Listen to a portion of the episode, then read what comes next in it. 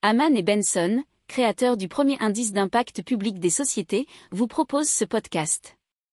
Haman Benson. Le journal des stratèges. Boris Kalt.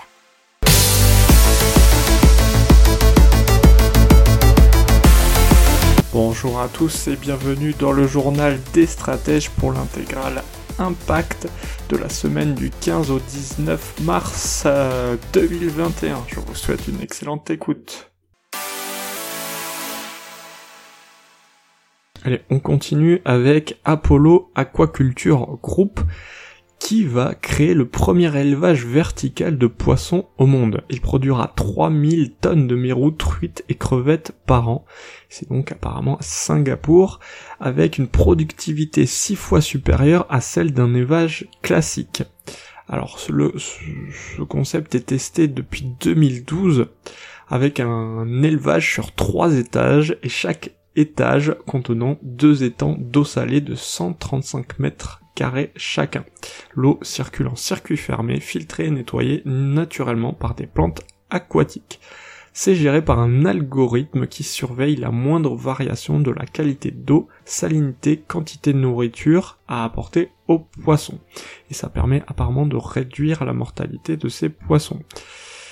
Alors, euh, ce qui est dit plus ou moins en substance, c'est que si 50 à 60 hectares d'étangs flottants étaient installés à Singapour, cela permettrait de couvrir 100% de la demande en poissons. Allez, on passe à Tupi Organics, euh, puisque l'ADEME a accordé à Tupi Organics un financement à hauteur de 3,8 millions d'euros dans le cadre d'un contrat Impact. Et Tupi Organics Qu'est-ce qu'ils font? Ils collectent l'urine humaine afin de la transformer en engrais naturel.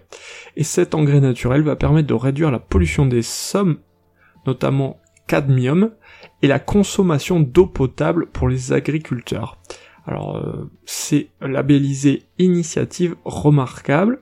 Euh, ils sont déjà plus ou moins à l'international puisqu'ils vont ouvrir une filiale euh, en Belgique. Ils fonctionnent bien parce que leur système devrait être mis en place notamment au Futuroscope et au Parc des Princes. Ils sont déjà dans des lycées et collèges, me semble-t-il. Ils sont également en réflexion de projets internationaux en Afrique pour installer notamment des urinoirs là où il n'y a ni engrais, ni eau potable, ni même toilettes. C'est mots du fondateur. On continue avec Plastique Odyssée, c'est un navire spécialisé dans le recyclage des déchets plastiques récupérés dans les ports.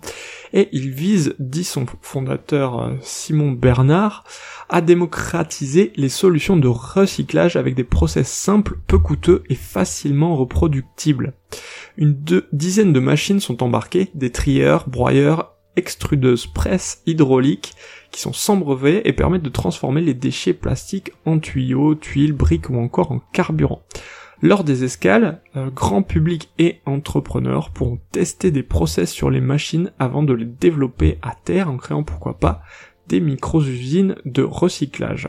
Alors, il doit appareiller notamment à Dakar, à Tunis, à Belém, à Lima, à Natang, c'est au Vietnam, et à Phuket en Thaïlande.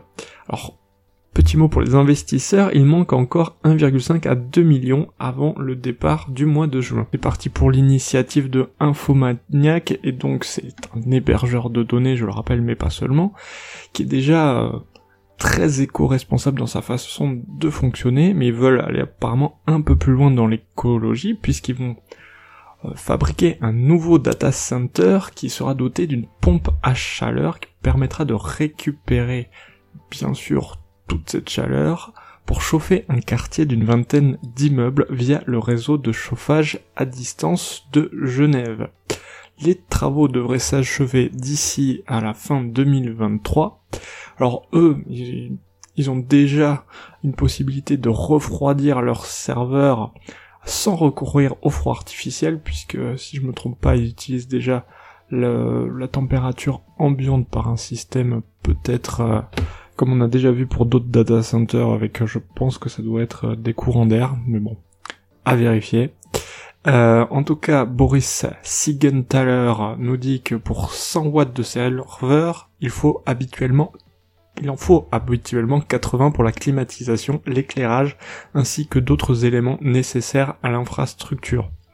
Alors chez un infomaniac, ça sera 10 watts seulement pour maintenir les machines en état de marche, soit une économie considérable. Allez, on va vous parler de Ginologia.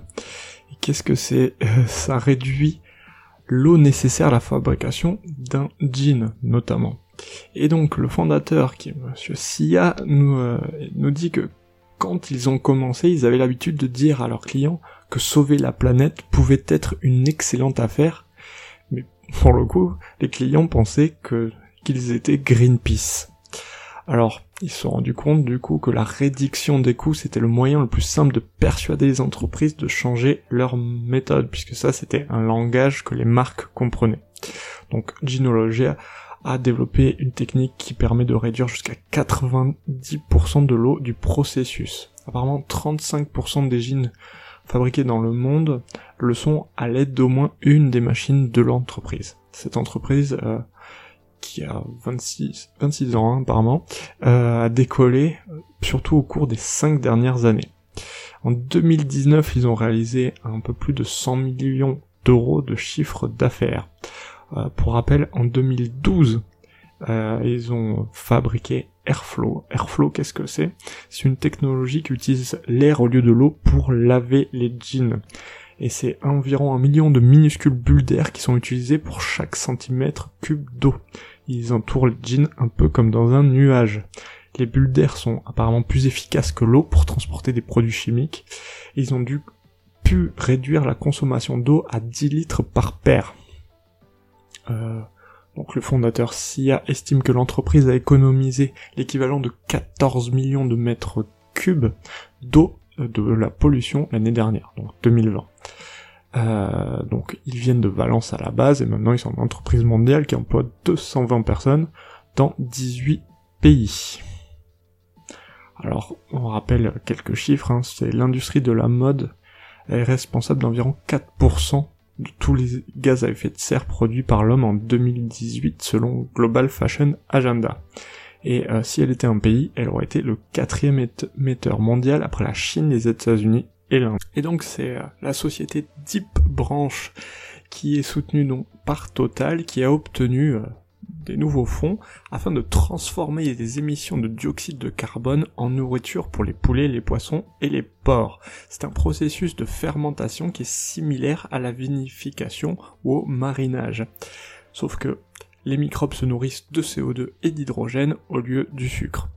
Le résultat, c'est un produit protéiné à 70%, qui est appelé proton, qui peut remplacer les aliments pour bétail conventionnels tels que la farine de poisson et le soja. De façon similaire, il y a eu des sociétés qui ont fait des choses qui se ressemblent, euh, comme par exemple Air Protein ou Solar Food, qui est finlandaise, qui travaille à la conversion des gaz en aliments, et en Inde on a String Bio qui recycle le méthane en protéines pour les animaux.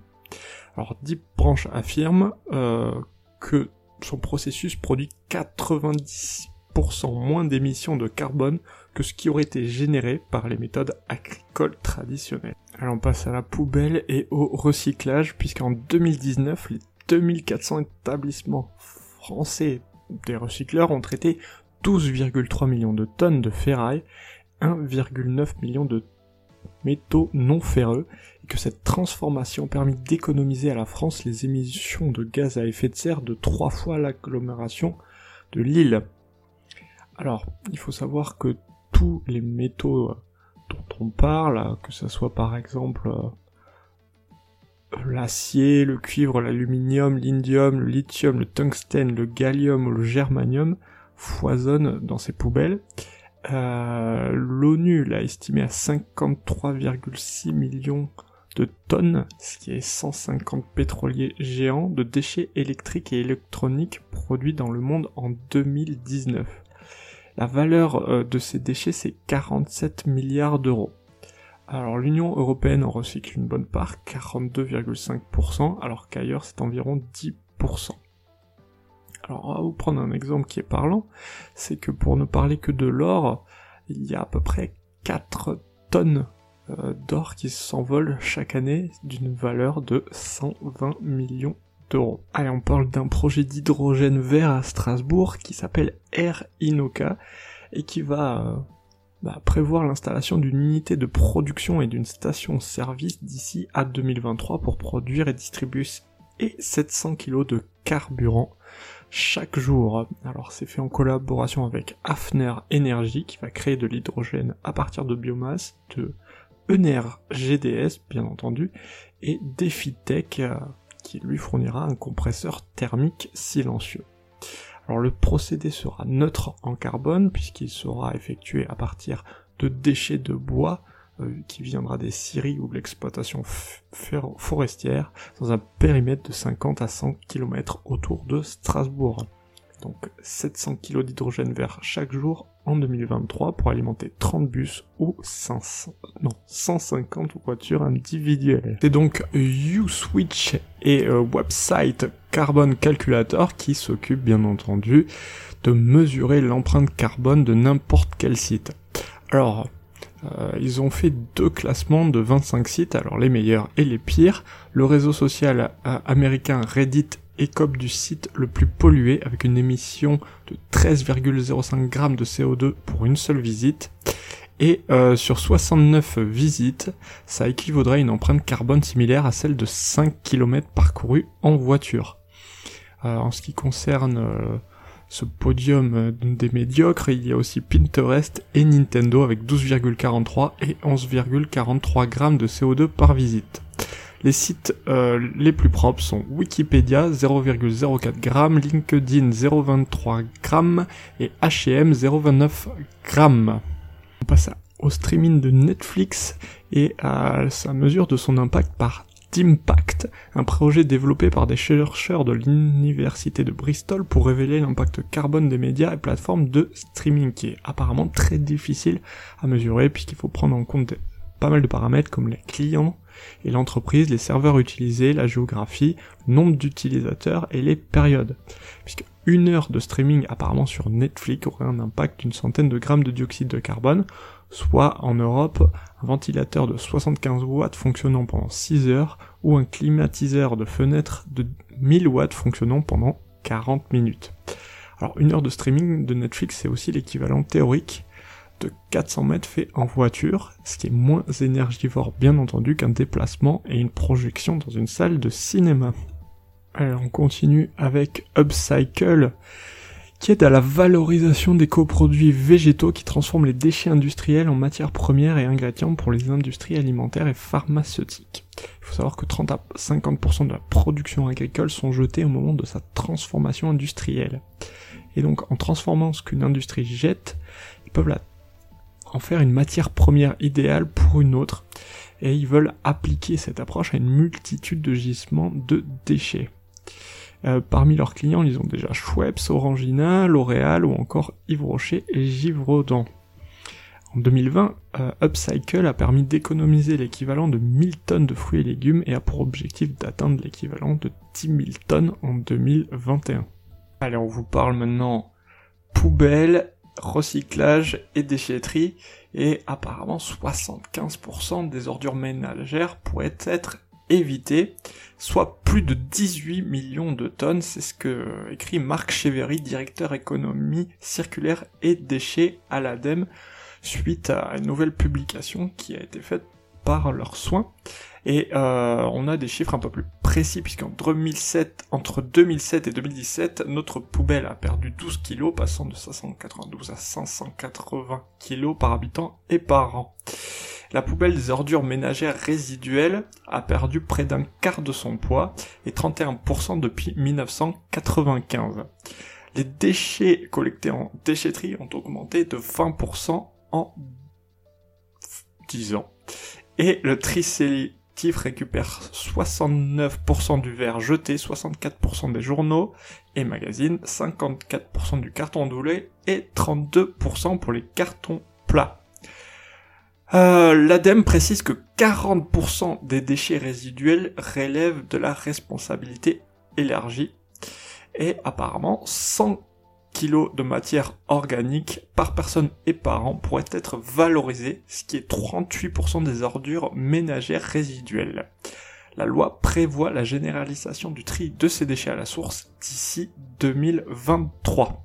On passe à Renault, Veolia et Solvay qui s'associent pour créer un super consortium de la création des batteries, enfin surtout de le, recyclage des métaux des batteries et ils ont comme objectif pour en recycler, réutiliser au moins 95%. Et c'est Renault qui a rejoint Veolia Solvay puisqu'il avait créé ce consortium en septembre 2020. Les métaux recyclés seront plus verts que bien sûr ceux qui sont extraits des mines d'Indonésie, Nouvelle-Calédonie, Congo, euh, Bolivie. Euh, mais de grandes quantités de batteries hors d'usage constitueront des vraies mines, riches de centaines de milliers de tonnes de nickel, lithium et de cobalt, bien sûr plus vertes et qui pourront être recyclées ad vitam aeternam. Le consortium veut travailler avec les fabricants de batteries, son ambition est très forte puisque 25% du marché européen dans cette filière.